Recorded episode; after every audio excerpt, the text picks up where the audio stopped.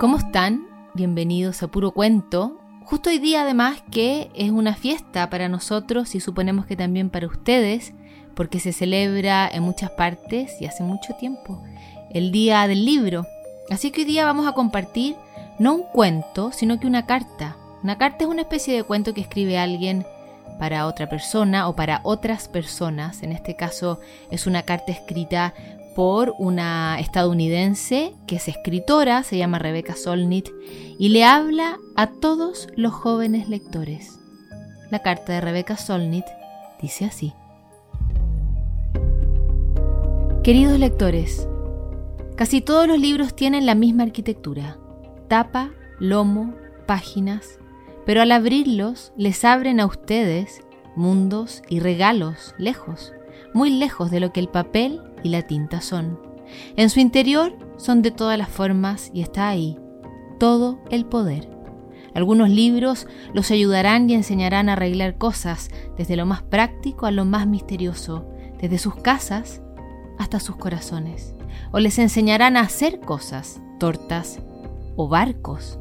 Otros libros son alas, algunos son caballos que corren con ustedes montados, otros libros son fiestas a los que están invitados ustedes llenos de amigos que permanecen ahí, aunque fuera de esa historia, sientan que no tienen amigos.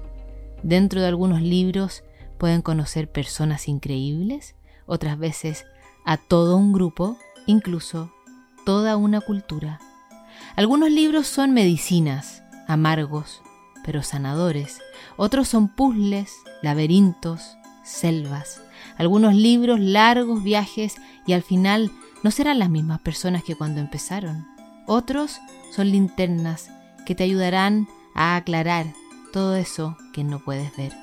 Los libros de mi infancia fueron ladrillos, no para tirarlos, sino para construir. Los apilaba alrededor mío para que me protegieran y entraba ahí cuando las batallas habían terminado.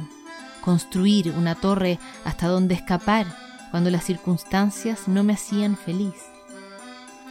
Ahí viví muchos años, enamorada de los libros, refugiándome en ellos, aprendiendo de algunos que traspasan las leyes del tiempo y que van develando lo que el ser humano es. Los libros fueron mi guarida. O yo construí una afuera gracias a ellos. Eran ladrillos con un toque mágico, un hechizo protector que se alzaba a mi alrededor.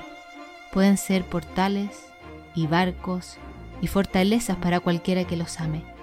Y cuando crecí, me puse a escribir libros en la esperanza de que sean un regalo que le hace un escritor a sus desconocidos.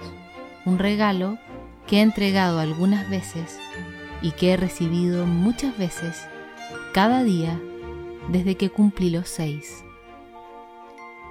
Así termina la invitación y esa especie de ruego de Rebecca Solnit para que los niños amen y también busquen el amor de los libros.